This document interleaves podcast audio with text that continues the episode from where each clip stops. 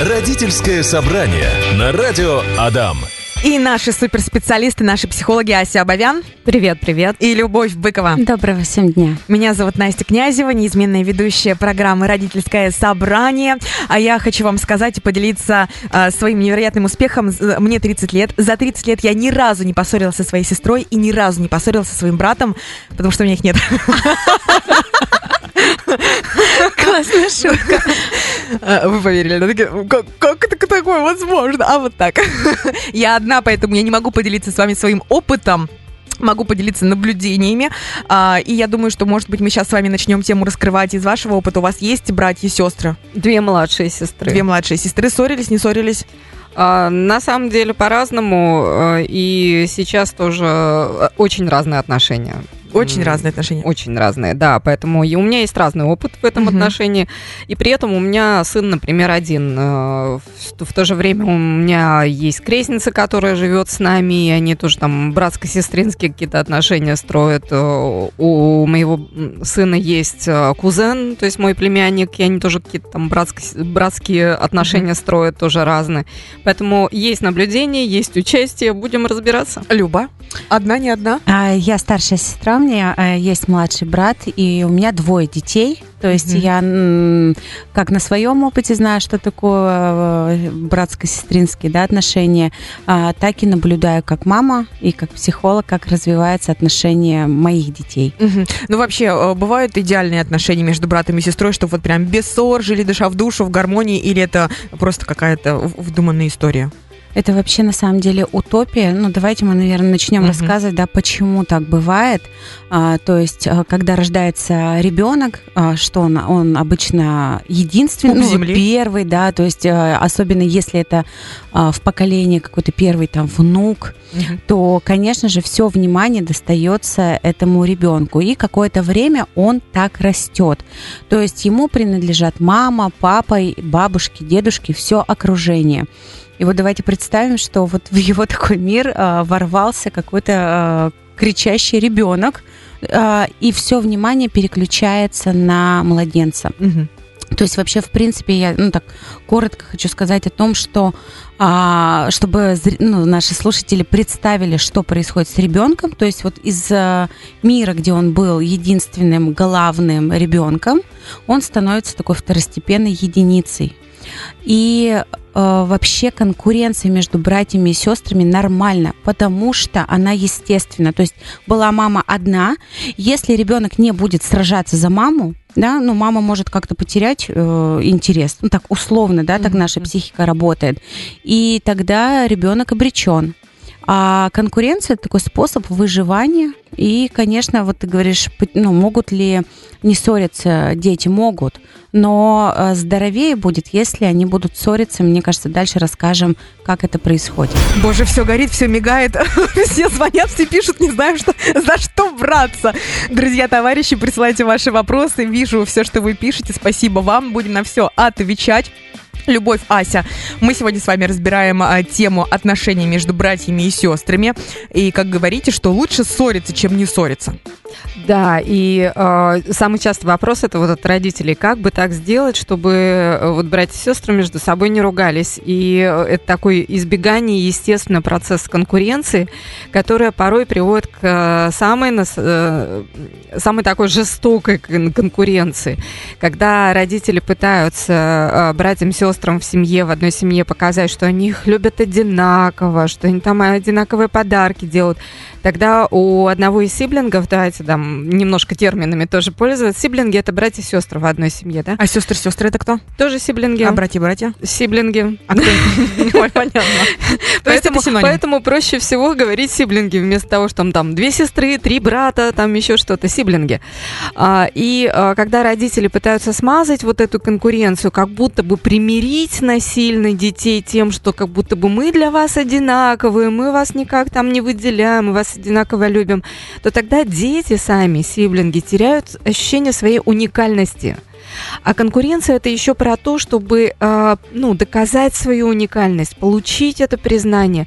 И если э, родители невольно лишают ребенка этого, то э, куда вся вот это вот, куда все это разочарование направляется? Не на родителя, чем младше ребенок, тем больше вот это разочарование направляется именно на своего вот близкого, там, равного, да, по статусу сиблинга, на брата, на сестру или на там всех остальных братьев, сестер. Поэтому э, самое первое, что стоит сделать родителям, это действительно признать себе, что это абсолютно нормально, когда дети конкурируют за их внимание и за их ресурс.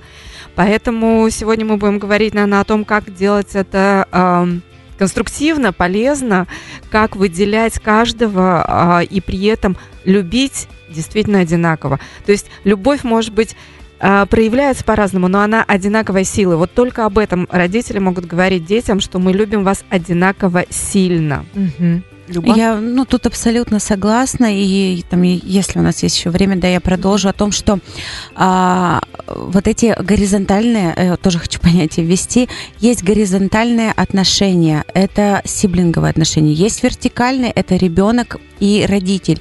И родителям, вот когда рождается там второй и последующие дети, очень важно а, вот эти связи вертикальные, горизонтальные сохранять, про что я говорила Ася.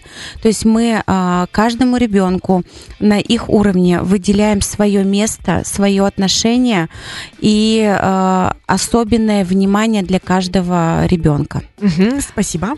Ася? Вплоть до э, действительно графика, когда родитель только с одним из э, детей, вот он э, условно принадлежит только этому ребенку там те же 15 минут в день. То есть, например, со старшим с утра это вот завтрак без младшего, например, грудничка и прочее там, да. То есть только родители и этот ребенок, или там оба родителя и этот ребенок. А, то есть должно быть какое-то хотя бы небольшое время уникальное для каждого ребенка. Когда не с двумя, а с одним, да? да. Угу. Спасибо, Ася как-то ты давненько проводи, э, приводила пример про куклу. А, да, вот расскажи когда... еще раз эту историю, потому что она очень-очень показательная. Когда дарят две одинаковые куклы двум сестрам, а, даже отличающимся. Ну, у нас, допустим, разница была в 6 лет, но а, мне кажется, если даже буквально в год-два разница, в любом случае, когда дарят две одинаковые куклы, это как раз та самая попытка показать, как будто вы для нас одинаковые. И у, у детей теряется ощущение вот этой да, индивидуальности, уникальности. И при этом а, родитель детей лишает возможности учиться договариваться, играть вместе разными ресурсами.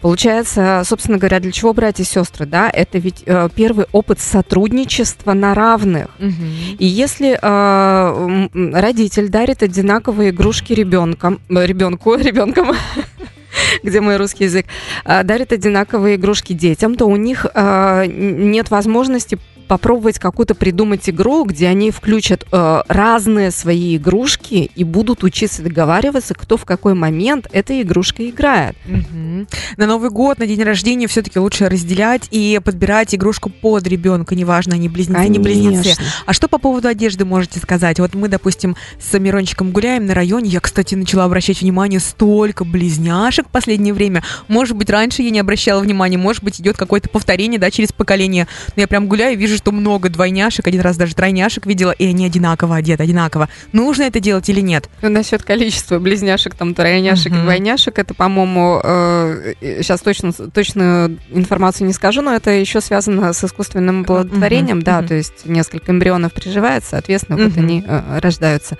Что можно сказать по поводу того, а, что их одинаково одевают? Есть две точки зрения, но вот я, опять же, придерживаюсь той, что все-таки не нужно, не нужно их одинаково. Это же, ну, две разные личности. И вот мы сейчас э, с Любой за эфиром обсуждали по поводу э, того, что разные. Если, например, особенно есть разница, вот, Люба, ты продолжишь, да, там угу. даются ответственность там больше. Да, а, да.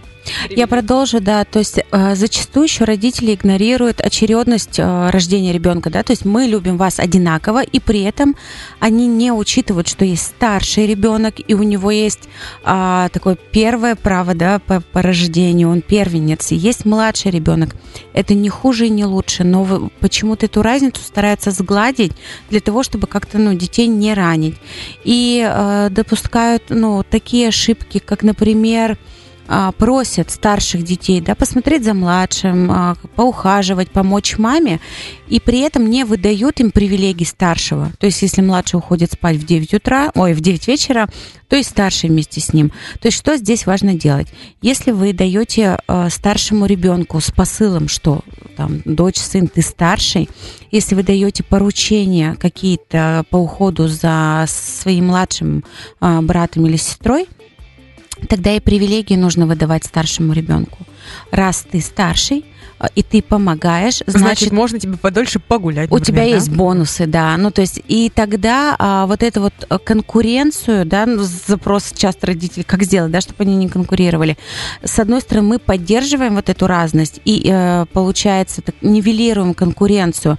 И с другой стороны, ну, как-то закрепляем вот это вот желаемое поведение. Да, нивелируем мы конкуренцию как раз вот этими привилегиями, и тогда младший понимает, что ему ну никак нельзя на те же 15 минут позже ложиться спать, потому что он пока еще на месте младшего, и у него нет этой привилегии. Иван пишет сообщение в нашу группу «Радио Дам ВКонтакте». Разница с сестрой 6 лет. В детстве воевали постоянно и дрались, и спорили, и подушками душили друг друга. Когда делили шоколадку пополам, аж по линейке отмеряли, вдруг у кого-то больше. А сейчас все хорошо. Чем можем, тем помогаем друг другу. Женька, тебе огромный привет. Подождите. Ага, включила. Как раз а, что здесь а, так иллюстрируется. Иван. Угу. А, то, что, а, возможно, в семье родители не запрещали детям проявлять разные чувства. То есть а, вот эта вот злость, а, которая присуща конкуренции, агрессия, не подавлялась. И тем самым дети научились, как говорила Ася, договариваться, конфронтировать и при этом создавать ну, какие-то еще а, отношения и договоренности. Поэтому Поэтому, когда э, выросли, вот такие, ну, такие отношения и сложились. А да, они как-то так это продрались через конфликты таким хорошим тоже способом. А пугают родителей в этом случае, наверное, вот э, если кто-то из родителей слушал сейчас, да, там на тему конкуренции, там подушкой душили друг друга. Ужас, вы, ужас, кошмар, кошмар. Да? Вдруг дети повредят друг друга. Тогда, если родитель этого боится, он не запрещает им конкурировать, но он учит их ругаться по-другому. То есть есть способы решать конфликты конструктивно, да, там без душения подушками.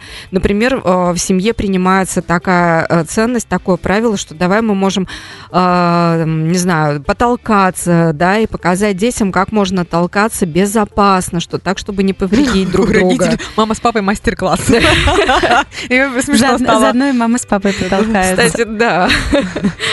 И возникает всегда вопрос, а умеет ли мама с папой конструктивно решать свои конфликты? Где бы детям-то научиться этому? Вот. И если уж совсем-совсем не хочется конфликтам прикасаться, как-то это очень страшно, ну, тогда придется учить сотрудничать. И это про договоренности, про переговоры, постоянно детей учить переговорам как мы с тобой можем эту самую шоколадку разделить по миллиметрам, да. Тогда на, на родителей накладывается больше, соответственно, там э, больше усилий родителям приходится прилагать. А, э, но э, с теми придется смириться, что конкуренцию у сиблингов не отменить. Да, потому что если мы будем а, подавлять в детях вот эту агрессию, да, я думаю, миллион наших а, слушателей знают, когда а, старшие или младшие братья и сестры пакостничали. Вот эта вот скрытая агрессия, когда не можешь напрямую сказать, а, чего мне не нравится, чего хочется, и вот начинается вот это пакостничество из-под тишка, да, и тогда, ну, это не ведет к здоровым и конструктивным отношениям между братьями и сестрами. Если у вас дети ругаются, это хорошо. Угу. Давайте еще раз представим, вот я сейчас мама, да, у меня есть сын, родится второй, или дочка, или сын, и вот начнут они друг друга дубасить а, подушками там и так далее я уставшая пришла там с работы или еще откуда-то, да, мне хочется полежать, и начинается этот дома кавардак. Вот что, вот что делать? Самое важное такое первое, да, а, правило. Не приходи домой. С валерьянкой. Если вы не присутствовали э, в конфликте, вы не были свидетелем конфликта, вы не можете назначать э, правого и виноватого, потому что в конфликте не было вас. А, обычно, э, что лучше делать, да, то есть разводить детей по комнатам, и ограничивать их общение на какое-то время. И вот когда у них возникнет такая внутренняя интенция уже все-таки сблизиться, да, после этого конфликта, тогда а, можно им сказать, что а, когда будете готовы конструктивно там разговаривать без а, мордобоя, идите и договаривайтесь. И я даже могу, как родитель, при этом присутствовать, помочь как-то быть там медиатором, переводчиком, но не судьей в вашем конфликте. Родительское собрание. Люба, Ася, продолжаем обсуждать тему отношений между братьями и сестрами. И у меня есть такой пример. Ну, я была наблюдателем. А, старшая сестра, младший брат с сестрой очень часто, сестру очень часто просили поводиться с братом, посидеть, помочь и так далее. А в итоге человеку уже под 30 лет, и она не хочет детей. Ну, Но конечно, это, это нормально, да, потому что здесь важно понимать, когда родители там рожают второго ребенка, mm-hmm. что первый это не замена их функций, а, а это остается такой же, пусть и старший ребенок, и мы можем как родители только просить и благодарить. Да, и мне вспоминается отвратительная вот эта вот отвратительная к современности поговорка. Сначала родили сначала няньку, потом ляльку.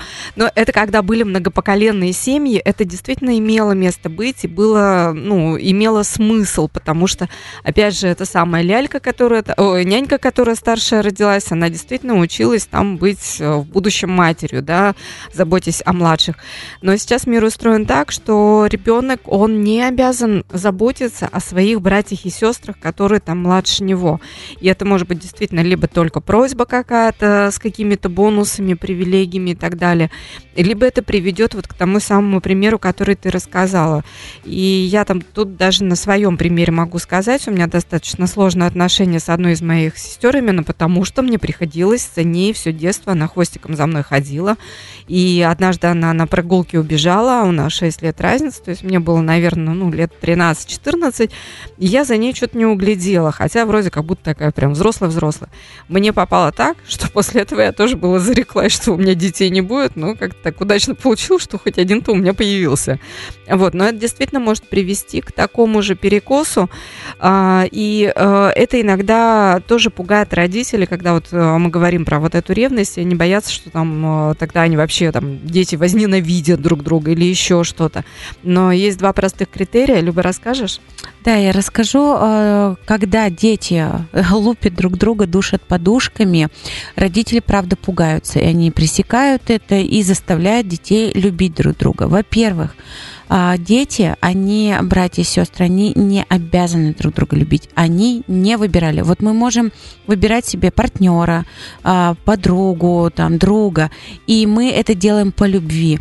А, братья и сестры э, пришли в этот мир, ну, не потому что они друг друга выбрали, а потому что так решили их родители. И Самое важное, что могут сделать родители, это э, воспитать детей так в, в этих отношениях, чтобы они друг друга поддерживали, э, вступали в какие-то партнерские отношения. И вот э, если родители боятся, да, что дети лупят друг друга подушкой, ненавидят, есть критерий. Э, когда какое-то третье лицо причиняет там вред или неудобство одному из бра как это, братьев? Сиблингов. Да, одного, одному из сиблингов. И другой бежит ему на помощь, да, ну, пример, мальчишки играют во дворе, э, там, братья, и вот нападают на брата, одного. на одного брата, да, дети. И вот если второй бежит на помощь, сломя голову, там, не нападает вместе со всеми, да, с этой стаей, а защищает, все, это показатель таких здоровых отношений и любви между сиблингами. Круто, очень классный пример. А, спасибо. Что еще можно рассказать про отношения среди братьев, среди сестер. А, во взрослом, может быть, уже возрасте разберем, мы еще это не разбирали. Но как раз-таки вот это заступничество, да? А, и поддержка. это заступничество, скорее, может, уже не заступничество, а поддержка такая эмоциональная, то есть сочувствие, разделение радости, разделение горести каких-то. И ровно так же а, повзрослевшие братья и сестры не обязаны все время быть вместе. У них могут быть свои какие-то друзья, и друзья могут быть им действительно ближе, чем братья и сестры. Но опять же, тот самый критерий, если вдруг что-то случается в этой ну, системе, которая там была семейная, там, детско-родительская, да, и выросли все. Если что-то случается, у кого-то случается как неприятно, все объединяются и поддерживают друг друга, и помогают, и решают какую-то проблему, а, то это и есть здоровые отношения. Ася, любовь, дополняем. Последний выход у нас, и мы говорим про очередность, про родство, что это а, очень часто говорят, что это единственный родной человек, который останется в будущем, да, Когда близкий. родители уже да, не да, да. А, это обсудим, что еще мы хотели с вами обсудить сейчас, очень важное про то, как э, от старшего вещи переходят младшему, например. Да, да, да, да. прямо на глазах. Такой... Вот, Любовь, расскажи про свою.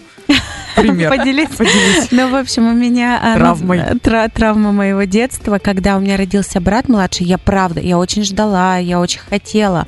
Но наши конфликты начались в тот момент, когда, во-первых, а, нам не разрешали вот как раз ругаться, потому что, ну, я была большая, он был маленький, и, видимо, переживали за его состояние. Да, ну да, да. И как бы это на самом деле а, правомерно. Но вот совсем запрещать это было, ну, как-то не экологично по отношению к нам. И второе, а, очень важно, когда рождается младший ребенок, чтобы у него было свое место. Вот у него место младшего ребенка, у старшего не нужно отнимать его место. Потому что когда а, моего брата посадили за мое, однажды вдруг за мое место на мою подушку лягушку за, за столом, вот это я прям помню до сих пор. Сейчас смешно, но тогда тогда это было таким для меня свержением меня, как, как ребенка старшего, с моего места. Пьедестала. Пьедестала, да. Да, и такие вещи, это не значит, что теперь там а, от старшего младшему нельзя никакую кофточку, игрушку и так Конечно. далее. Это э, нужно предупреждать, нужно договариваться. Но если старший скажет, нет, это мое, мое, действительно у ребенка есть это право, его в нем нужно поддержать. Иначе теряется вот это вот все, вера в себя, а, уверенность, да, именно уверенность в себе, не самоуверенность, не заниженная самооценка, а именно уверенность в себе и своя уникальность. Это мое. Поэтому бывает очень важна рекомендация, что у каждого ребенка должна быть своя комната, а если комнаты нет, то свой какой-то угол, который вот принадлежит ему, то есть там место рабочее, спальное место, еще что-то. И еще мы говорили про то, что у каждого ребенка в зависимости от его очередности рождения в семье все равно накладываются какие-то свои характеристики. И если старше, он все равно как будто становится более ответственным, потому что ему приходится быстрее взрослеть. И а, в отличие, например, от самого-самого младшего, если там есть, например, между ними средние еще дети, но самый младший, он как будто всегда остается самым младшим, и к нему как будто немножко меньше ожиданий и требований.